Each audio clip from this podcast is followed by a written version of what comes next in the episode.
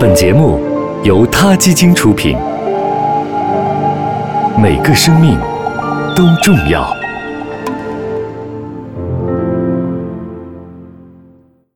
欢迎收听今天的他 Radio，获取每天最新节目推送，请关注他 Radio 微信公众号。不仅有音频文字版，还有更多关于动物的精彩资讯哦。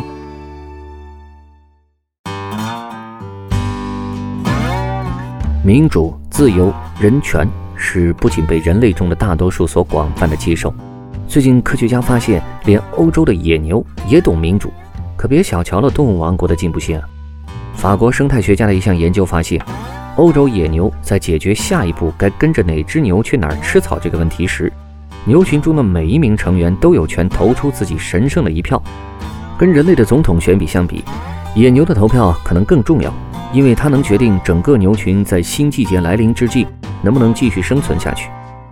牛群的投票还不搞性别歧视，甚至也不限制年龄，无论什么性别，大牛小牛，牛群中的每一个成员都能够参与领导竞选。这个欧洲野牛的政府体系听起来比人类的要清爽和简单多了。二零一三年，法国国家科学研究中心的生态学家花了三个月时间，对四十三只欧洲野牛进行了追踪。这个生态学家建立的小组每天花四小时研究欧洲野牛的行为，结果发现，牛群会对多只领导牛进行选举，其中不乏雌性，而且它们更倾向于由成年母牛来领导牛群。那欧洲野牛究竟是如何投票选举的呢？他们的民主机制直截了当，只需要用脚投票就可以了。不是那个手脚的脚，而是牛角的角。这儿的用脚投票可不是随意表态，而是实实在在的用自己头上长的角来表达自己的态度。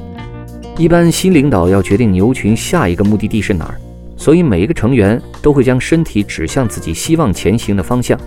参加竞选的候选者这时会走出牛群，如果牛群选择推举这位新领导，就会跟随他将头上的角指向他希望前行的方向。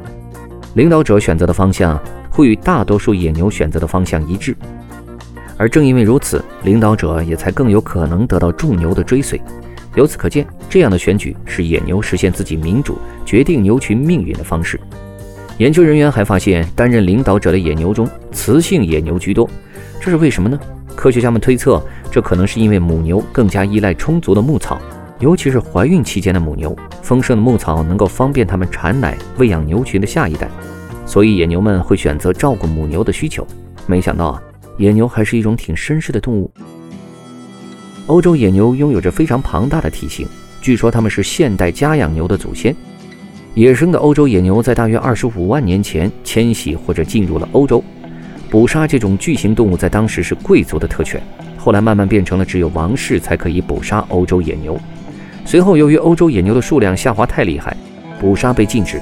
王室猎场为欧洲野牛专门提供了露天的牧场，而且会对非法捕杀欧洲野牛处以死刑。野牛是欧洲最著名的灭绝动物之一。1564年，经过王室调查，猎场看守人知道野生种群仅存有38头，最后仅存的一头野生欧洲野牛也死于1627年波兰的一家森林公园，它的头骨被瑞典军队索取。至今收藏在斯德哥尔摩的兵器馆里。后来圈养的欧洲野牛被重新放归到野外，并成功的建立了野生种群。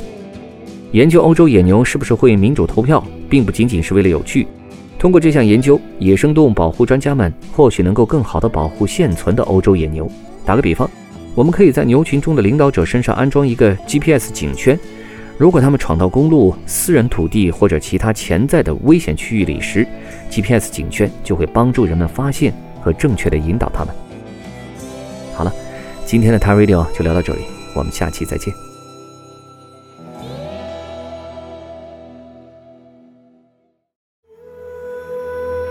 哈 Radio，中国大陆第一家动物保护公益电台，在这里，我们讲述动物的喜怒哀乐，尊重生命，善待动物。它的世界因你而不同。